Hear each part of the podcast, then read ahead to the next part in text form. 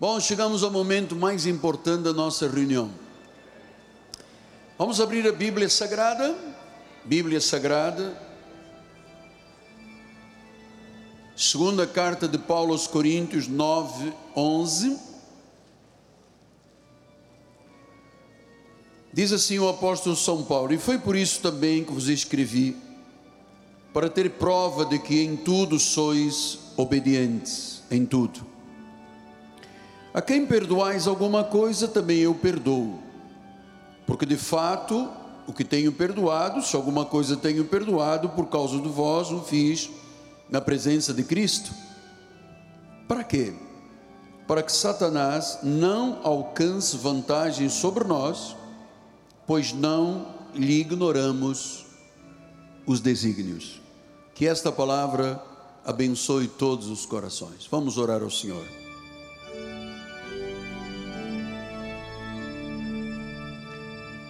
Senhor Jesus, humildemente me curvo diante da tua presença.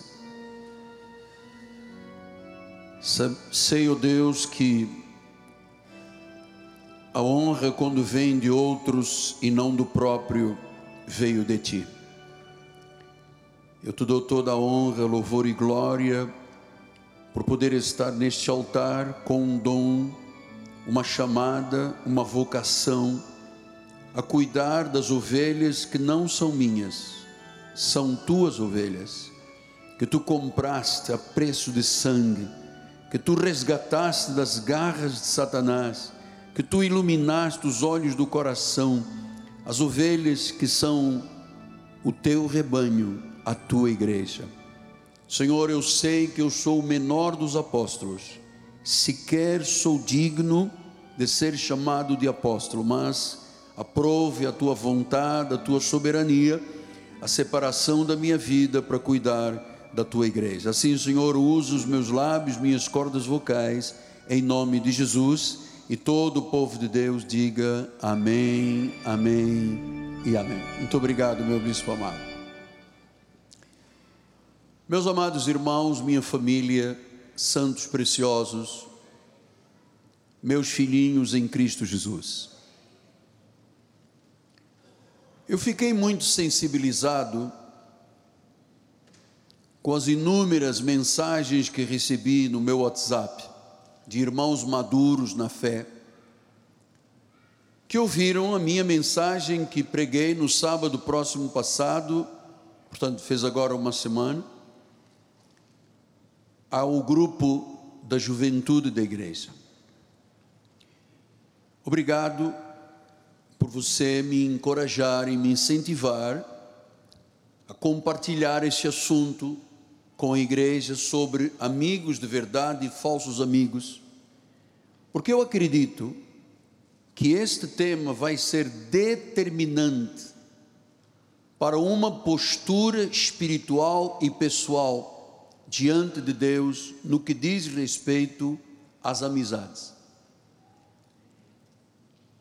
O que eu trouxe à juventude e alarguei para a igreja o conhecimento foi fruto de uma visão profética. Eu estava orando, orando pela igreja, orando pela juventude, orando por todos os departamentos da igreja, como é, me é peculiar. Eu tive uma visão profética. O Senhor estava me mostrando uma grande festa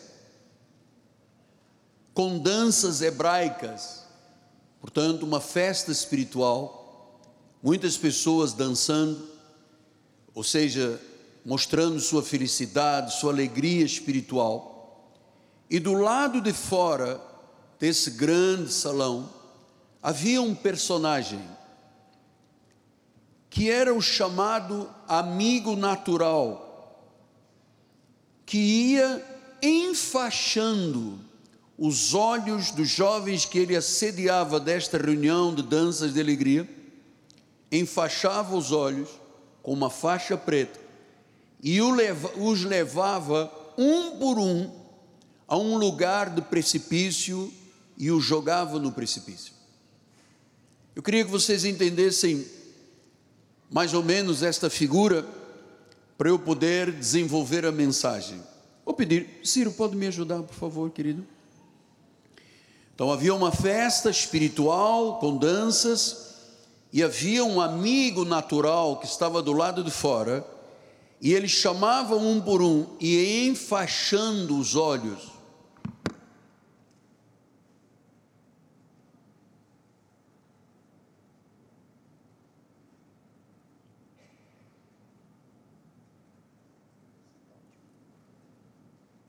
Esta era a imagem que eu via. E essa pessoa agarrava na mão de quem ele enfaixava e ia caminhando até chegar a um precipício. E na borda desse precipício, ele atirava a pessoa. Isso é muito importante. O que, que você vai entender disso aqui é importante. Essa faixa significa o cegar espiritualmente uma pessoa. E uma pessoa que está cegada espiritualmente, ela segue qualquer caminho e qualquer rumo, inclusive levada à perdição. Ah, Ciro, eu gostaria de te atirar aqui de cima, mas eu acho que. Hã? Não, mas são muitos degraus. Vem aqui. Aqui degrauzinho, aqui, degrauzinho. Só que ele não fazia isso. Eu estou fazendo porque eu te amo, tá bem? Mais um degrauzinho. Agora vou te empurrar o último degrau, vai. Isso. Não, ninguém pisava, era o fundo do, do precipício. Vou lhe explicar isto aqui com muitos detalhes que eu acho extremamente importante. Obrigado, Ciro. Quando você me olha neste altar, eu não me afasto da verdade. Nunca me afastei da verdade. E eu não sou indiferente com as pessoas. Porque há pregadores que pregam a verdade, mas são indiferentes, não querem saber do estado da alma da pessoa. Outros querem saber do estado da alma das ovelhas, mas não pregam a verdade. Portanto, eu nunca me afastei da verdade em 44 anos de pastor. E eu recebi de Deus este recado: que haveria pessoas do ministério que estavam sendo assediadas por um amigo natural, um falso amigo, que os levava à perdição. E Deus me deu uma imagem para você guardar também no coração durante esta mensagem. Esta que está aqui.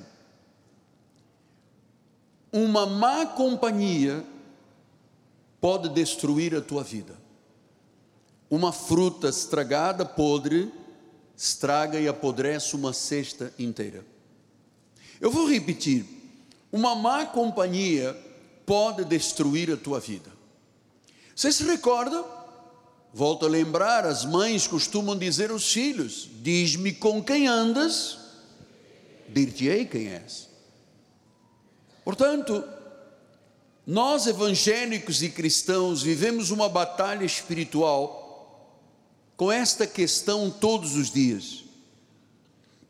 Quem pode ser verdadeiramente um amigo? Quem eu devo ou posso escolher para ser meu amigo? Lembre-se que Jesus Chegou a dizer: Eu não vos trato mais como servos, eu vos trato como amigos. Porque ele identificou nos doze valores que poderiam realmente ser valores de pessoas amigas de verdade. Portanto, ter um amigo na obra de Deus, no reino, não é só uma questão de empatia, de cumplicidade, ou de atributos físicos. Se não houver afinidade espiritual, não há lugar para amizade. Porque um falso amigo, uma má companhia, pode destruir a tua vida, a tua empresa, os teus negócios, a tua família. Durante 44 anos de ministério, Eu tenho visto a vida de muitas pessoas, desde adolescentes, jovens, até pessoas adultas, caírem no laço do passarinheiro, atingidos por setas, por armas forjadas, por homens maus, por pessoas fraudulentas, sanguinárias, que destroçaram vidas que outrora eram vidas muito felizes. E como é que foi isto? Como é que começou isto? Começou por más companhias de pessoas que diziam ser amigos, mas na realidade eram más companhias, eram falsos amigos. Veja o que, que Paulo disse no versículo número 11: para que Satanás não alcance vantagem sobre nós. Por quê? Nós não podemos ignorar os desígnios de Satanás. Quais são os desígnios de Satanás? Ele veio para matar, roubar e. Esses são os desígnios. Você não pode ignorar isto aqui. O grande pensador Voltaire disse que uma amizade é o casamento entre duas almas. Quantos amigos ao longo da vida você angariou? Mas quantos foram os verdadeiros? Que na hora da aflição estiveram do teu lado, na hora do luto, da dor, do problema, compreenderam, queriam o teu bem. Quantas pessoas, algumas pessoas vão me dizer, apóstolo Michelangelo, eu conto nos meus dedos. Então nós não podemos ignorar os desígnios de Satanás. Lembre-se, ele é o acusador, a sua intenção é matar, roubar e destruir, é nos afastar da comunhão com Deus, é nos afastar dos propósitos de Deus, da vontade de Deus, para que não ouçamos e sigamos a voz do Espírito Santo. Escolha de amigos tem a ver com os nossos sentimentos, com as nossas emoções, mas não com uma brecha para dar oportunidade a Satanás. Existem pessoas do lado de fora da festa, os amigos naturais, que às vezes vão e induzem um crente para que ele se sinta ofendido, magoado, não perdoe, carregue ódio, ressentimentos. Isto é dar chance a Satanás. Isto é sujeitar a vida aos seus desígnios. Muitos falsos amigos são alimentados pelo próprio acusador. Tiago 4,7 diz: Sujeitai-vos a Deus, mas resisti ao diabo. Eu vou ter uma série que eu vou pregar sobre resistir ao diabo, e ele foge, fugirá de vós. Então, quando eu estou sujeito a Deus, o diabo não tem parte da minha vida. O falso amigo não tem parte na minha vida, não tem parte, porque eu estou sujeito a Deus. Mas se eu me isolo, saio da festa espiritual e vou seguir aquele que cega, enfaixando os olhos, meu amado, isto é ser alimentado pelo acusador. Eu me recordo quando fiz o curso de direito, eu sou advogado. Ah, uma das áreas que a universidade mandava que eu fosse, que eu não, todos os alunos tinham momento de prática, tinham que ir aos presídios, falar com presidiários, fazer petições, pedir por eles, então, junto da justiça, pessoas que estavam lá anos sem ser julgadas, enfim, era um trabalho muito árduo e muito necessário naquela hora, até para a prática da advocacia. Eu me recordo que uns quatro cinco que eu ajudei, que fiz petições, porque já tinham cumprido pena, estavam lá, enfim, eu perguntei a eles: qual é o seu nome? A um deles, ele disse Isaías. Ah, Você tem descendência, você tem ascendência ou descendência de cristãos? Não, mamãe e vovó são evangélicas. Bom, você tem um nome bíblico, vovó e mamãe evangélica, porque você está aqui. Um amigo me levou para o crime. Um amigo. Então, nós estamos vendo aqui que os desígnios de Satanás, seus planos, suas estratégias, suas tentações, suas influências malignas, fazem com que a pessoa que vive um plano de Deus perfeito comece a lutar contra Deus. É a luta entre o bem e o mal. É a luta entre a luz e as trevas. Por quê? Diz o telão mais uma vez, porque uma má companhia pode destruir a tua vida. Pastor, então quem pode ser meu amigo? Só é amigo de verdade, biblicamente falando, se ambos estiverem na mesma frequência espiritual, no mesmo foco espiritual. E uma pessoa que esteja no foco espiritual, que viva a vida espiritual intensamente, ela jamais convidaria uma pessoa para sair da festa e empurrá-la para o precipício. Volto a lembrar, especialmente os mais antigos como eu, o que nossa mãe nos dizia: Mostra-me com quem andas, dir-te-ei quem és. Então, como é que pessoas podem se tornar amigas se estão no mesmo patamar espiritual, se ambos são de luz, se ambos têm comunhão com Deus, com a igreja, se ambos não têm qualquer envolvimento com as trevas, assim se pode constituir um amigo. Senão, é um desastre pré-anunciado. Portanto, este adágio sugere que uma má companhia passa a refletir valores, personalidade e caráter de um crente. O cristão maduro tem que ser vigilante com aqueles que estão ao seu derredor, porque a Bíblia diz que há lobos travestidos de amigos. Há pessoas que influenciam, influenciam o comportamento de outras pessoas com valores malignos. Eu me recordo quando eu era jovenzinho, ah, havia, na minha época de ah, jovem, 16, 17 anos, 18, ah, nós ouvíamos dizer que fulano de tal fuma droga.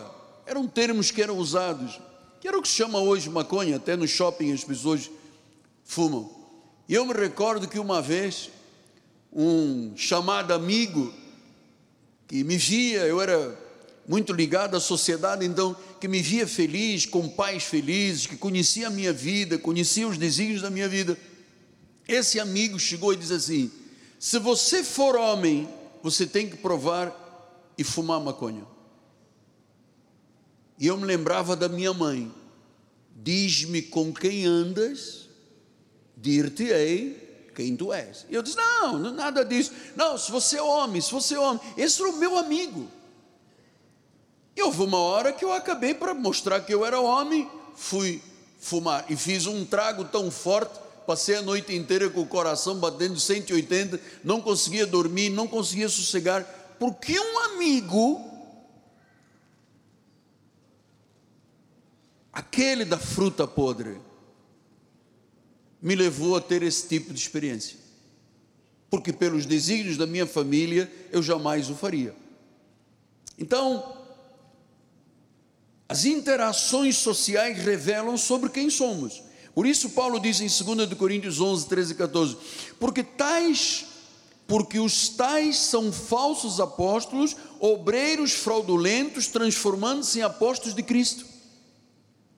E não é de admirar o próprio Satanás se transforma em anjo de luz. E não é muito, pois, que os seus próprios ministros se transformem em ministros de justiça, e o fim deles será conforme as suas obras. Então diz que Satanás se transforma num anjo de luz. Ele sabe, Deus sabe quem é trigo, Deus sabe quem é joio, Deus sabe quem é que está na festa espiritual puro, como uma virgem pura, e quem são aqueles que chamam pessoas para o abismo? Diz-me com quem andas, diz-te quem és. Veja, o próprio Satanás se transforma em anjo de luz, os seus ministros, quer dizer que Satanás tem os seus, e o alvo deles quem é? A igreja. E se possível, começa com quem? Com os mais fracos. Quem são? Os adolescentes, os jovens que ainda não têm a maturidade, não têm a estrutura espiritual para encarar uma pessoa dessas e repreendê-la. 1 de Coríntios 10, 12 diz assim: aquele pois que pensa estar de pé, veja que não caia. Isso tem sido a minha vida, amado. Durante toda a minha vida, eu fui assediado por inúmeras situações que hoje poderia ser um milionário preso, se eu tivesse dado ouvidos a tudo aquilo que me assediou. Então, não se escolhe um irmão de sangue. Você tem um irmão de sangue, é teu irmão de sangue, ponto. Não se escolhe. Mas amigos se escolhem. Viu, Paulo? Ninguém escolhe um irmão. Eu tenho vários irmãos, eu não escolhi, nasceram da mesmo pai e da mesma mãe, mas os amigos sim. Um verdadeiro amigo é alguém que demonstra temor de Deus, amor, confiança, lealdade, verdade, que coloca Deus em primeiro lugar que quer o bem do próximo, que é honesto, que é confiável, porque o habitat da amizade é espiritual. Nós não podemos, eu não posso ser o apóstolo aqui e daquela grade para fora virar um pé descalço espiritual. Eu sou aqui, eu sou em casa, eu sou na família, eu sou no shopping, eu sou na rua, eu sou na academia, eu sou a mesma pessoa. Então, por quê? porque o habitat da amizade é espiritual. Nós somos pessoas espirituais, portanto, até as amizades têm que ser dentro da espiritualidade bíblica. Por que apóstolo? Glorifica Deus. Porque uma maçã, um fruto, um fruto, uma má companhia, pode destruir a tua vida. Eu sei que há pessoas aqui dentro que diz, estão pensando assim: eu não quero saber o que, que o apóstolo diz. Ótimo, você está aqui para aprender a viver o que eu já vivi por experiência própria. Você está aqui para aprender a palavra. Você está aqui para viver o Evangelho. Por isso, vamos continuar. Provérbios 17, 17. Em todo o tempo amo o amigo, e na angústia se faz o irmão. Portanto, tem que estar na mesma, no mesmo foco espiritual, tem que estar na luz, tem que estar, porque em todo o tempo você ama o amigo, mas há um momento de angústia, que você precisa que aquele amigo seja um irmão de verdade, um amigo de verdade. A Bíblia, a Bíblia alerta para falsos amigos. Diz em Provérbios 18, 24: Um homem que tem muitos amigos sai perdendo, mas há amigo mais chegado do que um irmão. É aquela pessoa que está na tua vibe, está no teu foco, que você confia, que você confidencia, que você pode contar com esta pessoa. Amado, eu vou lhe dizer, muito poucas pessoas aparecerão no teu caminho para serem isso que eu estou te ensinando. Aparecerá muita gente para te destruir e pouca gente para ser o amigo mais chegado que o irmão. Você tem que estar atento. 1 de Coríntios 9, 27. Esmurro meu corpo, reduz a escravidão, para que, tendo pregado a outros, não venha eu mesmo a ser desqualificado. Você tem ideia? Quantas pessoas no ministério bispos, pastores, presbíteros, diáconos, pessoas que já pensava eu tinham evoluído espiritualmente, que não estão mais conosco, porque um amigo os enfaixou, levou para fora da festa e os jogou no fundo do poço. Cuidado para que não pregues e vejas a ser desqualificado. Romanos 14, 12 diz: Assim, pois, cada um de nós dará contas de si mesmo a Deus. Por isso é que Paulo diz: Cuida de ti. Veja em 1 Timóteo 4,16, ele diz: Tem cuidado de ti mesmo, de ti mesmo. Cuidado quem é a pessoa que você está chamando de amigo. Estou falando aos empresários, estou falando aos profissionais liberais, estou falando aos aos tutores, estou falando aos chefes de família. Cuida de ti. Cuida da doutrina, mas cuida de ti. Você não sabe, eu já tenho dado aqui testemunho, quantas pessoas tentaram com que o apóstolo Miguel Ângelo fosse envolvido com situações políticas, com verbas de Brasília, com dá o teu CPF, vai descarregar dinheiro na tua conta. Você não tem, você não tem ideia do que, que isso já fui, já passei, quanto eu fui assediado com isto.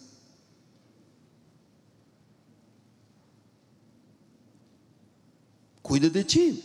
Romanos 14, 13 disse: Não nos julguemos mais uns aos outros, pelo contrário, tomai o propósito, não pôr tropeço ou escândalo ao vosso irmão. Amado, eu vou lhe dizer, filho, nunca seja tropeço para ninguém, nunca seja motivo de escândalo para ninguém. A história das igrejas é lotada de crentes que foram tropeço e escândalo para outros, enfaixando, arrastando da igreja, levando ao precipício. Romanos 13, 12 disse: Vó, vai alta a noite, vem chegando o dia, deixemos as obras das trevas, revistamos-nos das armas da luz. Versículo 13: Andemos dignamente como em pleno dia, não em orgias, bebedices, impudicices, dissoluções, contendas, ciúmes. Não caia nisso. Não caia nisso.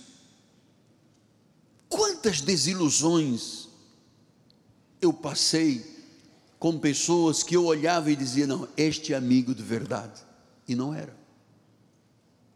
Quantas desilusões você já passou quando você estendeu a mão a alguém achando que você estava beneficiando uma pessoa amiga e ela te colocou na justiça?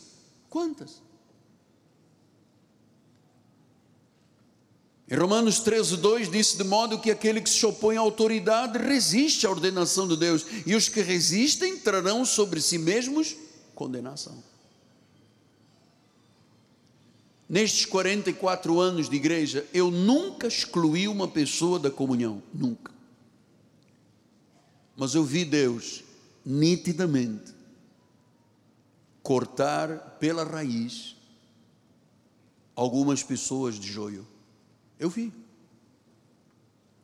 Então, nós precisamos de ter discernimento, sabedoria, entendimento, para poder dizer e identificar: esta pessoa serve para ser minha amiga, esta pessoa não serve, esta é amiga, este é falso, é interesseiro, essa é minha experiência, eu falo por experiência, por aprendizado de tudo que eu passei em 44 anos. Você nem imagina.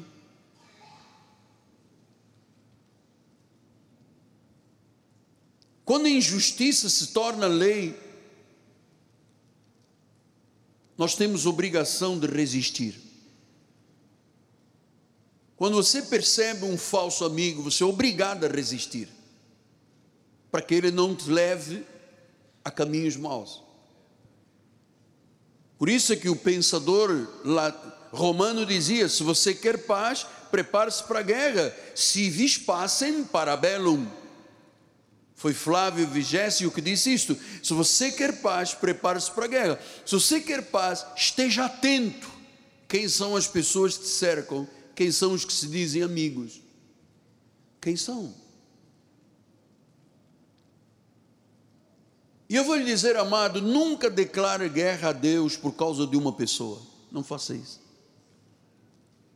Não declare guerra a Deus por causa de uma pessoa. Não é digno nem merece. depois de tanto amor de Deus por sua vida. Porque eu sei que o falso amigo é incansavelmente feroz, horrorizante destruidor. Esses são os falsos amigos.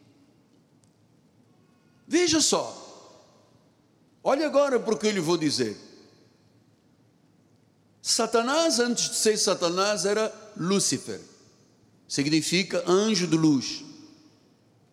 Ele congregava na melhor igreja do mundo, o céu. Ele tinha o melhor pastor do mundo, o Senhor Jesus Cristo. Ele tinha os melhores irmãos do mundo, os anjos. Mas mesmo assim, ele se rebelou contra Deus. E ele, com a sua cauda, diz a palavra, ele arrastou um terço dos anjos. Ele convenceu um terço para saírem da festa, enfaixou e todos caíram no precipício.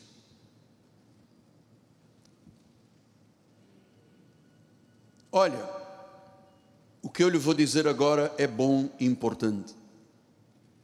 Nunca existirá uma igreja perfeita, membros bons, pastores bons, para aqueles que não querem obedecer a Deus e ao Evangelho. Nunca será bom.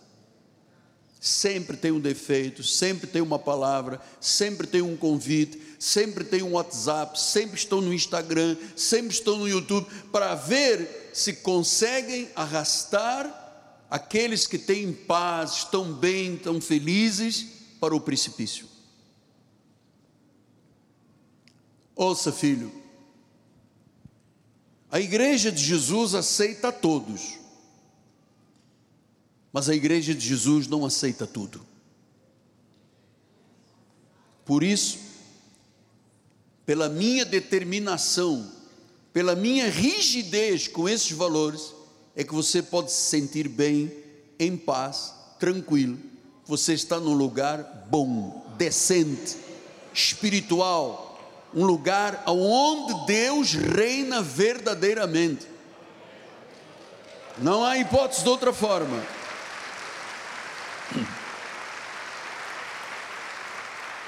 Então você pode descansar neste lugar. Pastor, o senhor tem reuniões para bolar coisas? Nenhuma reunião. Se houver uma pessoa que tenha participado de uma reunião, uma estratégia para prejudicar, para você me traga, porque eu abandono o altar e dou a igreja e o altar para essa pessoa. Nós não temos reuniões de família para fomentar nada. Nós não temos encontros com os bispos, porque tem um bispo que diz: jamais. A igreja é de Deus, a justiça de Deus, Deus está conosco, amado. Esta é uma igreja do Senhor. Portanto, eu não eu não fico preocupado se fulano de tal disse ou não disse, escreveu ou não escreveu, porque eu sei que o que o homem semeia, o homem colhe, a fatura chega. A fatura chega. Então a igreja tem que aceitar todos, mas a igreja não pode aceitar tudo. E às vezes é bom uma repreensão do que um coração ferido, amado. Eu aprendi isso, eu dou graças a Deus pela mãe que eu tive. Minha mãe tinha uma forma de disciplinar da cultura dela, disciplinava com cinto. Então ela, quando um fazia o mal, pegava os cinco filhos, botava debaixo de chuveiro. E até hoje, amado, eu guardo os olhos da minha mãe quando ela olhava para mim e dizia: Eu quero que você seja um homem de verdade. Apanhamos muito. Mamãe não era mole, mano. com os seus 130 quilos, puxava do cinto. Mas todos aprendemos uma coisa muito importante na vida, chama-se disciplina. Verdade. Minha mãe não permitia mentira dos filhos, minha mãe não permitia Diz-me com quem andas, dir-te-ei quem és. Não, quando ela dizia, não quero que você ande na companhia desta pessoa, ponto final, era não e não. Não tinha essa coisa de filho bater no rosto da mãe. como é hoje. A igreja aceita todos, mas a igreja não aceita tudo. Então, às vezes é melhor uma repreensão do que você deixar o meu coração ferido. E eu tenho sempre muito carinho quando eu chamo a atenção de uma pessoa. Não pense que eu tenho desejo de outra coisa a não ser corrigir um fato. Ponto final. E quando o fato tem agravante, vão no meu gabinete, junto sete ou dez bispos e se conversa na frente da pessoa. É assim que a Bíblia diz, é assim que se disciplina. Porque a igreja aceita todos, mas não aceita tudo. Mal de nós, se nós aceitássemos tudo aqui dentro, você não estaria num lugar tão perfeito quanto este. Então, cuidado ao fazer muito por uma pessoa ingrata que se diz amigo, no final você deu, deu, deu, deu, deu, e ela diz: Eu nunca te pedi nada, porque era um falso amigo. Algumas pessoas que se acham amigas tuas vão te amar apenas enquanto puderem te usar. A lealdade termina quando os benefícios acabam. Isso é muito importante com os empresários. Você beneficia, beneficia, quando você diz não posso mais, acabou a amizade. Provérbios 22, 24: Não te associes com iracundo, nem andes com homem colérico, para que não aprendas as suas veredas, e assim enlaces a tua alma. Quer dizer que essa visão profética, quem era? Quem é que enfaixava os olhos do jovem? Eram exatamente enlace da alma as pessoas que acreditaram e caíram nessa visão profética foram pessoas que aprenderam as veredas do falso amigo. Versículo número 25: para que não aprendas as suas veredas, quer dizer, uma pessoa falsa, ela ensina o outro a ser falso. Uma pessoa mentirosa ensina outra a ser mentirosa. Uma pessoa que não tem credibilidade, ela ensina a outra a não ter credibilidade, ensina a outra a fumar maconha, a roubar em casa, a mentir aos pais. Essa é a verdade, está aqui na Bíblia. Não aprendas as suas veredas e assim enlaças a tua alma. 1 de Coríntios 15, 33, não vos enganeis, as más conversações corrompem os bons costumes. Está aí, diz-me com quem andas, dir-te-ei quem és. Eu sei que algumas pessoas estão aqui esta manhã e outros assistindo pelas mídias disseram: Pastor, eu errei, mas não queria errar, mas eu fui levado por um amigo. Quantas vezes você assinou por avalista de alguém e a pessoa deixou de pagar e você teve que pagar? Quantas pessoas emprestam o seu cartão de crédito? Não, mas ela é minha amiga. A pessoa vai, faz uma limpa, gasta 10, 15 mil reais e depois diz assim: Eu não te pedi nada, você quis me emprestar. Falso amigo. As más conversações corrompem. Não é o Michelangelo que está dizendo isso, é a Bíblia. As más conversações corrompem os bons costumes. Quer dizer que uma pessoa às vezes é educada por uma mãe conservadora, severa, vai, vai, vai, vai. Depois chega na escola, tem um amiguinho que diz: Não, poxa, a mamãe não é de, sua mãe não é de nada, é quadrada, pô, fuma, bebe, cheira álcool, bate com o carro é, meta a mão no dinheiro da tua mãe. Isso tudo se aprende, porque as más conversações corrompem os bons costumes. Por isso é que Jesus disse através de Paulo: Filhos, obedecei os vossos pais, é justo. Honra o teu pai, honra a tua mãe, é o primeiro mandamento com promessa, para que te vá bem, sejas de longa vida sobre a terra. E vós, pais, não provoqueis vossos filhos a ira, criai-vos na disciplina, na demonstração do Senhor. Estão aqui as regras bíblicas. Eu não posso ir contra Deus, porque o meu amigo da igreja quer me arrastar para eu cair no precipício. Falsos amigos levam a caminhos prejudiciais, influenciam negativamente, afastam do caminho correto, destroem vidas, enlaçam almas. Por isso é que Provérbios 13, 20 diz o quê? Quem anda com os sábios, será sábio. Mas quem é companheiro do insensato vai se tornar mal. Vocês estão ouvindo Deus falar?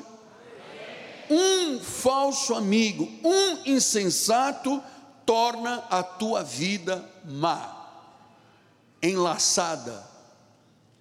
Isso é muito dramático. Eu vou agora, pena que eu precisava de mais meia hora, mas eu não tenho mais tempo. Mas eu vou fazer agora uma referência à vida de duas pessoas da Bíblia Sagrada, um chamado Amon e o outro Jonadab. É uma história real que envolve traição, desgraça, mentira, incentivo ao mal dentro de uma família real. Quem era Amon? Amon era filho do rei Davi, irmão de Absalão. Amon se apaixonou pela própria irmã. Se apaixonou? Vamos ver se era paixão mesmo. Ele se apaixonou e ele queria ter uma relação sexual com a própria irmã. Ele não tinha como fazer isso. Então diz que um amigo chamado Jonadab criou um plano maligno. Plano esse que trouxe desgraça à família real, levou a ira de Absalão, irmão de Tamar, a moça chamada Tamar, porque esse homem, Jonadab, levou Amon a um incesto, uma relação sexual com a sua própria irmã. E claro, a fatura chega um dia e há vingança nesta situação. Vamos ver rapidamente, porque temos pouco tempo. 1 de Samuel 3, 1 a 3. Tinha Absalão, filho de Davi, uma formosa irmã. Era uma menina bonita, linda, cujo nome era Tamar. Amon, filho de Davi, portanto, irmão dela, se enamorou, se apaixonou por ela. Versículo número 2: angustiou-se Amon por Tamar, sua irmã, sua irmã, a ponto de adoecer.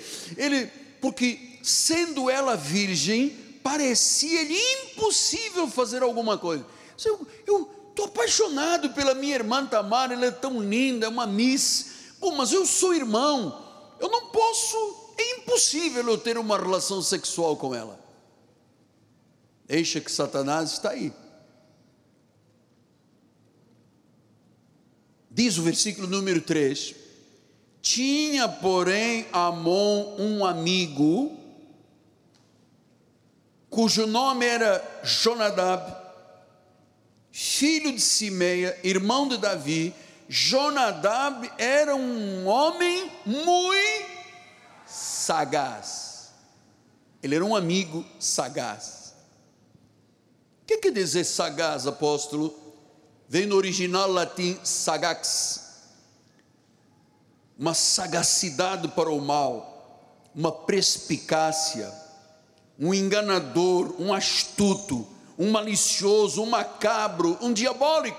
Era este homem, o amigo de Amon.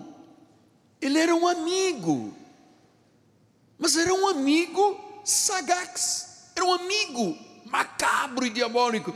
Então, esse amigo, que é o tal que enfaixa na profecia para levar ao precipício, criou um trama e diz o versículo número 4: E ele disse: Por que tanto emagrece no dia a dia o filho do rei? Disse Jonadab a Amon: Você está ficando magro. Então ele disse: Amon, amo Tamar, irmã de Absalão, minha irmã. Ou seja, amo a minha irmã. Você está percebendo o drama e o trama? Versículo número 5. Disse-lhe Jonadab: deita-te na tua. Olha o amigo sagaz, olha, olha o diabólico, olha o macabro. Disse-lhe Jonadab: são estes amigos, amados, que você tem que dizer não na tua vida. Não pode. Ele diz: Eu vou montar um esquema. deita-te na tua cama, finge-te doente. E quando teu pai for vier visitar-te, diz-lhe: Peço que minha irmã Tamar venha, me dê de comer pão, pois vendo-a eu preparar-me a comida, eu vou comer da sua mão. Olha o amigo engendrando aqui um plano. Lembra que disse a palavra? Nós não podemos nos esquecer dos desígnios de Satanás. Amon disse: Não posso ter relação com a minha irmã. E veio Jonadab e diz: Não, mas você pode. Eu vou te mandar um WhatsApp e vou te explicar tudo. Eu vou te mandar um Instagram. Eu vou te provar que o apóstolo não é apóstolo. Então, eu vou montar um esquema para você realizar o teu sonho. Diz: Você vai mentir, você vai fingir. Você está do lado de fora da festa, eu vou te arrastar. Então, finge que você precisa da tua irmã, que ela faça comida. Versículo número 6: Deitou-se, pois, Amon, fingiu-se doente. Vindo o rei visitá-lo, Amon lhe disse: Peço que minha irmã Tamar venha e prepare dois bolos à minha presença, para que eu coma da sua mão. Então Davi mandou dizer a Tamar em sua casa: Vai à casa de Amon. O próprio rei disse: Vai à casa da tua irmã, vai lá à casa do teu irmão faz-lhe uma comidinha, pode ser um esparguetezinho, uma, sabe, com maionese, um negócio simples. Foi Tamar à casa de Amon, seu irmão, este estava deitado. Lembra que Jonadab já tinha feito um plano. Finge que você está doente, finge que você quer ela, finge que é dela que você vai comer da sua mão. Montou todo o esquema de Amar. Ah! Diz que ela foi à casa de Amon, seu irmão estava deitado, tomou ela da massa, amassou, fez os bolinhos diante dele, os cozeu, botou um chantilly em cima, uma cerejinha. Tomou a assadeira, virou os bolos diante dele, porém ele recusou comer. O negócio dele não era comer bolo, era uma mentira de um amigo sagaz. Então disse Amon, porém ele recusou comer. Disse Amon: Fazei retirar a todos da minha presença. Todos se retiraram. Então ele disse a Amon a Tamar: Traz a comida à câmara e comerei da tua mão. Tomou Tamar os bolos que fizeram, levou a Amon, seu irmão, na câmara. Então entrou no quarto, mandou tirar todo mundo, ficou ela sozinha. Versículo 12. Quando lhes oferecia para que comesse, pegou-a e disse-lhe: Vem, deita-te comigo, minha irmã. Porém ela disse: Não, meu irmão, não me forces porque não se faz assim, Israel. Não faça esta loucura. Porque onde iria eu com a minha vergonha? E tu serias como um dos loucos de Israel. Agora, pois, peço que fales ao rei, porque não me negará a ti. Porém, ele não quis dar ouvidos ao que ela dizia. A ver quando uma pessoa está enganada por um falso amigo, ele não dá ouvidos. Não adianta o apóstolo chamar e dizer: você está errado, não faça assim, não faça. Não dá ouvido, já está enganado. Já, já os desígnios de Satanás estão estabelecidos. Não quis dar ouvidos. Antes, sendo mais forte que ela, forçou-a e se deitou com ela. Depois Amon sentiu por ela uma grande aversão, e maior era a aversão que sentiu por ela do que amor, que ele votara, e disse-lhe Amon: Levanta-te e vai-te embora. Então ele disse: Não, meu irmão, porque maior é esta injúria lançando-me fora do que outra que me fizeste. Porém, ele não quis ouvi-la. Chamou o seu moço que o servia e disse: Deita fora esta e fecha a porta. Ouvindo o rei Davi estas coisas, se lhe acendeu a ira. Amado, me dê só mais uns poucos minutos, Deus vai dar-te recompensar por isso. Veja, ele teve um desejo macabro, diabólico, de possuir a irmã. Não tinha coragem. Foi ouvir o amigo dele, e o amigo disse: Eu vou montar uma estratégia, porque tua irmã vai entrar no teu quarto, você finge que está com fome, ela vai preparar um bolo, e na hora tranca a porta e possui-a. Então, depois que isso tudo aconteceu, afinal não era amor, Era uma paixão vadia, pequena, um intuito de provocar o um incesto. De um abuso sexual da própria irmã. Mas ele não tinha peito para fazer isso, não, apóstolo. Ele não tinha, mas ele tinha um amigo, Sagax, macabro, diabólico. E quando ela o possuiu, sabe o que, que ele fez? Joga fora no lixo. Bata a porta. Mas você vai fazer isso comigo? Você não é tão meu amigo? Amigo, nada, meu irmão. Bata a porta, não quero saber de você. Rua da minha presença, bota os empregados para jogá-la fora. Você sabe que o que se semeia se colhe. Eu sempre tive muito temor de Deus com essa questão. O que se semeia se colhe. Diz o versículo 23: Passados dois anos, ele pensava que, bom, a menina tomou banho e está tudo resolvido. Não estava nada resolvido. A fatura sempre chega, tarde ou cedo, tarde ou temprano, como diz o hispano, chega a fatura. Semeou, tem fruto de injustiça, colhe o fruto da injustiça. Passados dois anos, Todo mundo achava, já está tudo esquecido, paciência. A menina foi envergonhada, foi humilhada, foi vilipendiada, foi usada. O irmão botou-a para fora, não era amor de nada, era uma paixãozinha, era um negócio carnal. Mas um amigo sagaz, como veio aqui um dia um senhor ligado a Brasília e disse: Me dá o teu CPF que eu vou jogar dinheiro nesta igreja. Eu disse, o quê? Ah, então dá de um irmãozinho. O quê? Nunca mais voltou aqui. Porque você tem amigos de verdade que dão a vida por você.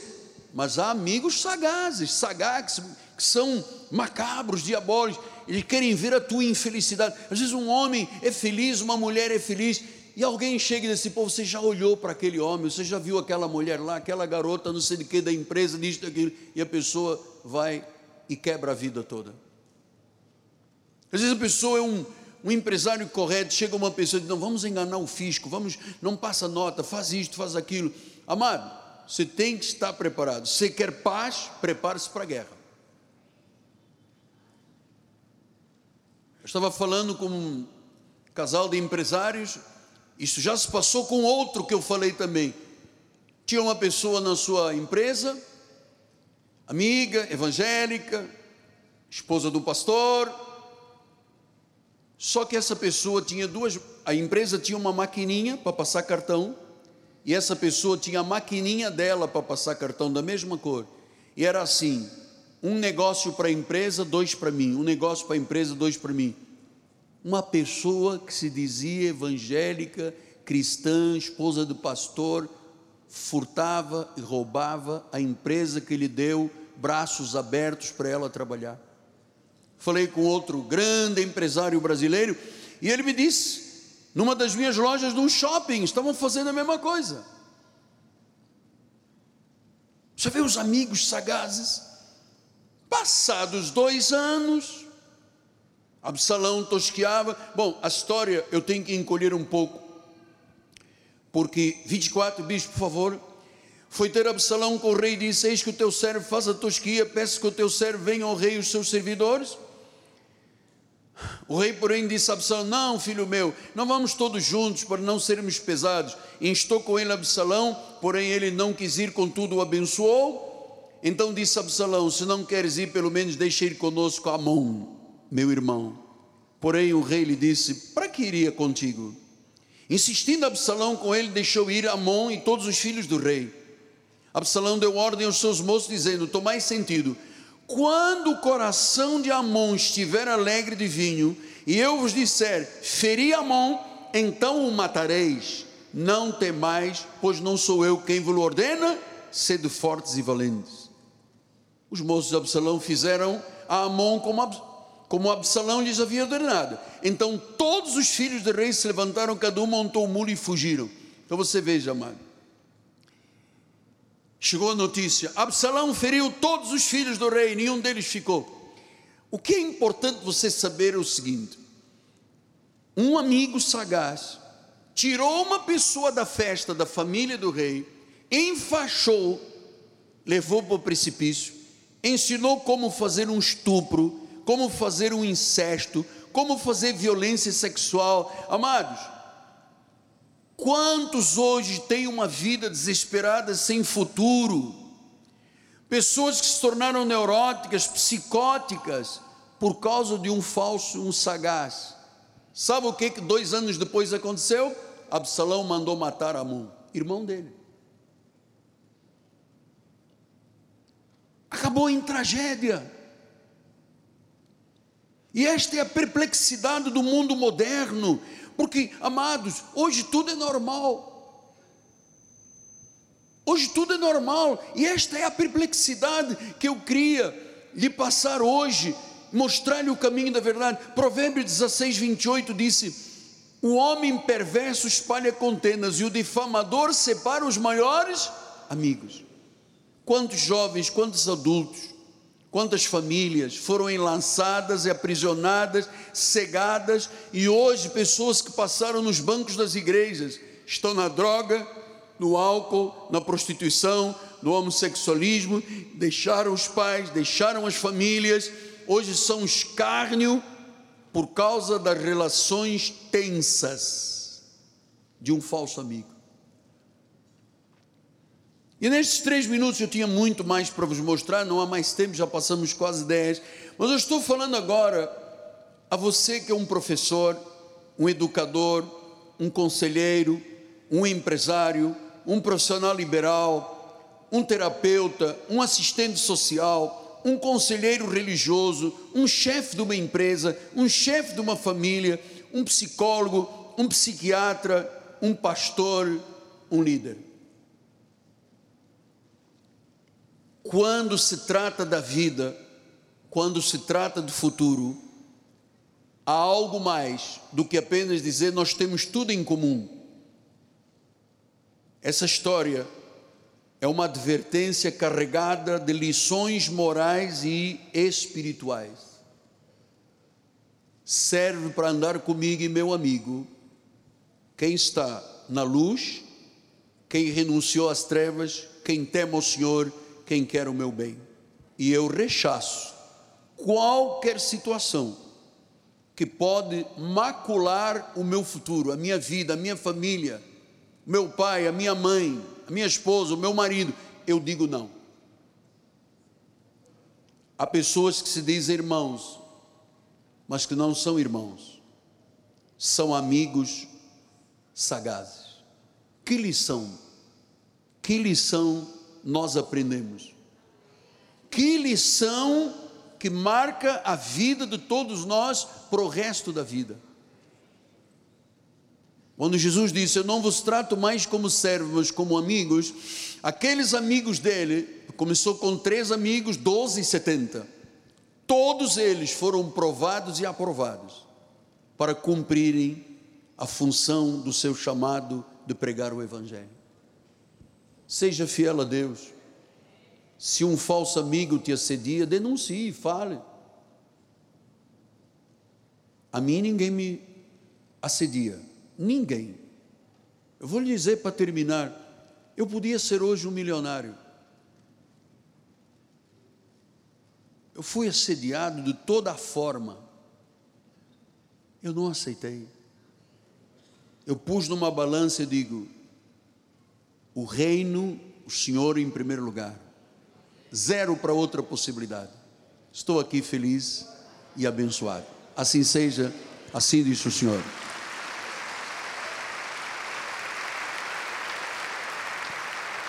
Glória a Deus.